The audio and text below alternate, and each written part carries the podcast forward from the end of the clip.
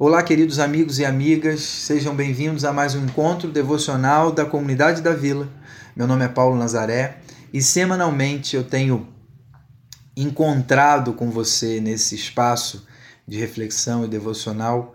Vale lembrar, toda terça-feira e toda quinta-feira eh, vão ao ar as nossas reflexões, as nossas devocionais no SoundCloud da comunidade da Vila. Se você perdeu alguma, se você não tem acompanhado, Passa lá no SoundCloud da comunidade da Vila e veja as devocionais que temos compartilhado e tem sido tão especial. Essas devocionais são também mandadas por WhatsApp para os membros e frequentadores da comunidade da Vila, aqueles que estão inscritos nessa lista de transmissão no nosso WhatsApp. Segue aí o número para você que por acaso queira se inscrever e receber essas reflexões, DDD 11 999 00 0858. Toda terça, toda quinta, nós temos essas reflexões e tem sido muito especial. Hoje eu quero falar sobre fé, ou um aspecto não muito comumente mencionado do que é ter fé. No imaginário, no senso comum, a fé é muitas vezes percebida como uma chave para destrancar a bênção, uma, uma senha que a gente digita no caixa 24 horas celestial para sacar uma bênção. A fé é vista como uma força que projetamos na direção de Deus a fim de movê-lo na nossa direção, na direção das nossas causas impossíveis. Eu creio que existe um outro entendimento. Uh, no capítulo 2 do Evangelho de Marcos, nós lemos o relato de uma história muito interessante, muito conhecida. Hoje eu não vou ler agora aqui o texto, mas eu quero contar essa história para você, lembrar certamente a maioria de nós já conhecemos. Quatro amigos levam um paralítico até uma casa onde Jesus está. A casa está superlotada, impossível de entrar, e os quatro amigos decidem levar o paralítico até o telhado. No telhado eles abrem um buraco, destelham aquele telhado de alguma maneira e lá de cima descem um amigo até Jesus. Me impressiona a sagacidade, a mira certeira e a disposição desses quatro amigos. E muito curioso é que com aquele paralítico diante de si, Jesus diz logo o que? Levanta-te e anda. Não, não é isso que Jesus diz é, primeiro. A primeira coisa que Jesus diz é: Filho, perdoados estão os teus pecados. Vocês sabem que naquela casa existia um grupo de religiosos ali acompanhando Jesus para ver o que, que ele estava fazendo. E nessa ocasião, os religiosos ali presentes ficam perplexos diante dessa atitude de Jesus, de perdoar os pecados daquele homem. Né? A perplexidade destes religiosos é traduzida no seguinte questionamento feito por eles: Quem pode perdoar pecados na terra senão Deus? E aí então, depois de perdoar os pecados do paralítico, Jesus faz o um movimento que se esperaria de cara, um movimento lógico. Ele cura o paralítico de sua enfermidade física. Mas ele cura dizendo: atenção, religiosos e demais presentes aqui, para que vocês saibam que eu tenho poder, autoridade para perdoar pecados. Eu digo: levanta-te e anda. E ele diz para aquele homem: Levanta-te, anda. O homem se levanta e vai embora para casa. Essa história é demais, ela traz muitas verdades, muitas lições. Por exemplo, a perseverança dos amigos do paralítico é algo louvável, é, né? E a gente poderia falar só sobre essa perseverança, que é tão bonita, tão inspiradora. Eu já ouvi também, por exemplo, a partir desse texto, sobre a ideia de que o caminho que nos conduz aos objetivos mais caros, mais desejáveis, não é o caminho mais fácil.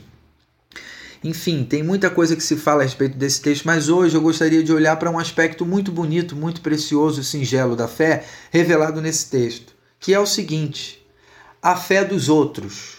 Esse poderia ser, inclusive, o, o título dessa reflexão. A fé dos outros. Não é a, a, a fé do paralítico, porque o texto diz que Jesus, vendo a fé dos amigos do paralítico, opera um milagre. E isso é interessante, né? Às vezes nós estamos fragilizados, confusos, feridos, tristes, desanimados, e tudo que precisamos é que outros exerçam fé por nós. Essa é uma dimensão muito linda da fé. Não é a fé que destrava o cadeado das bênçãos, mas é a fé da iniciativa. É a fé de se importar quando alguém toma atitude em favor de outro. É quando eu ajo em favor de alguém. É quando alguém age em meu favor. Nós temos visto nesses dias algo tão inspirador por parte dos profissionais da saúde no momento em que vivemos. É, gente se arriscando em favor de outros. Isso é fé. Se você parar para pensar que muitos desses profissionais que têm se arriscado não ganham dignamente algo que justificaria tamanho risco de perder inclusive a vida. Eu lembro aqui também, por exemplo, falando sobre esse tipo de fé, dos grupos de apoio formados recentemente na comunidade da vila. Esse tempo de pandemia, com um carinho especial, eu lembro do grupo de apoio e escuta psicológica, que se mobilizou para contactar as pessoas, os membros, os, os, os, frequentadores da comunidade da vila, a fim de saber se está tudo bem, a fim de saber se podemos ajudar de alguma maneira. Esse é um grupo com o qual eu estou envolvido mais diretamente. E tenho visto gente preciosa que tem exercido a fé de uma maneira muito prática, separando tempo e, e se movendo na direção do próximo, se movendo na direção do outro, a fim de ouvir, a fim de se colocar à disposição, a fim de cuidar. Meus amigos, isso é exercício, um exercício precioso de fé. Uma fé semelhante à dos quatro amigos que levaram o paralítico à presença de Jesus. Uma fé que nos move na direção de quem está precisando. Eu e você precisamos, todos nós precisamos desse tipo de fé. E uma notícia muito boa e muito interessante: Jesus honra essa fé. Jesus se alegra e se agrada com esse tipo de fé. Isso fica claro quando lemos o verso 5 do capítulo 2 do Evangelho de Marcos que diz: Ao ver a fé que eles, os amigos, tinham, Jesus disse ao paralítico: Filho, seus pecados estão perdoados. Um parêntese importante aqui: repare que, para chamar a atenção de todos para o valor de termos os nossos pecados perdoados, Jesus olha para o paralítico e diz: Levanta e anda, curando-o também de sua enfermidade física. Ah, mas o texto é claro em dizer que Jesus faz isso, Jesus ordena a cura física daquele homem e o perdão dos pecados daquele homem ao ver a fé dos quatro amigos que decidiram se importar. Eu fico imaginando a alegria daqueles amigos. É mais ou menos a alegria, a satisfação que eu tenho observado nos testemunhos do grupo de escuta e apoio psicológico da nossa igreja, Comunidade da Vila, quando vemos como Deus usa nossas vidas, a nossa fé é traduzida em ações de cuidado, afeto, empatia, entrega. Quando vemos gente agradecendo pela ligação, pela oração feita, quando ouvimos do outro lado da linha alguém dizer que bom poder contar com você. Então, queridos amigos e amigas, se por acaso você na sua casa tem se sentido paralisado, isso é muito importante. Se você tem se sentido desanimado nesse momento, se você tem é, encarado com, com pessimismo e com tristeza esse tempo de crise, eu tenho duas coisas para te dizer. Uma primeira, não hesite em nos procurar, dê um sinal, mande uma mensagem por WhatsApp da comunidade da vila. Eu já falei o número, quero repetir aqui: DDD 11 999 00 0858. E nós estaremos prontos a te ouvir e a entrar em contato, se for o caso, com você e a orar por você, pela sua vida, pelo seu momento. Segunda coisa que eu quero falar, que para mim e para você, para todos nós, que estejamos sensíveis e atentos a este tipo de fé, a fé dos quatro amigos do paralítico, que se revela nos movimentos de empatia e ação na direção de quem está precisando, na direção de quem é, está a uma mensagem de distância, a uma ligação de distância em relação a você, em relação a mim. Esses quatro amigos do texto que lemos hoje são alegorias, metáforas, exemplo de quem eu e você podemos e devemos ser usados por Deus na vida de quem mais precisa.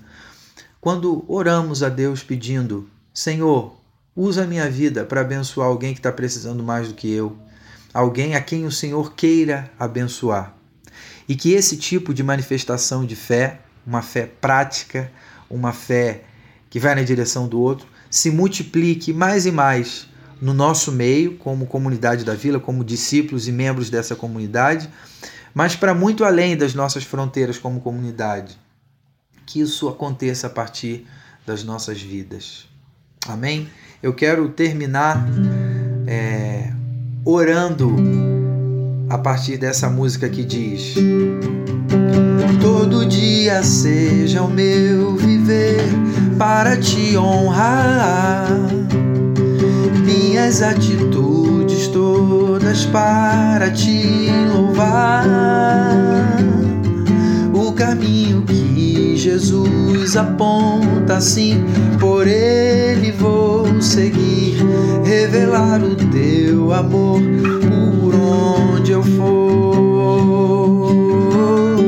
Todo dia seja o meu viver para te honrar.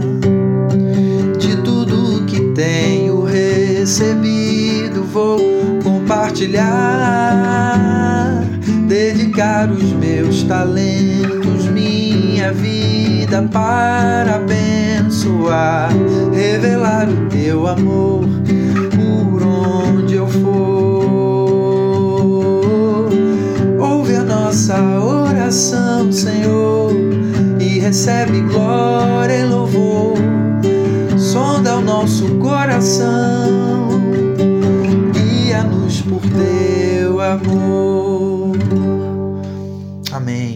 Essa é a nossa oração. Até o próximo encontro.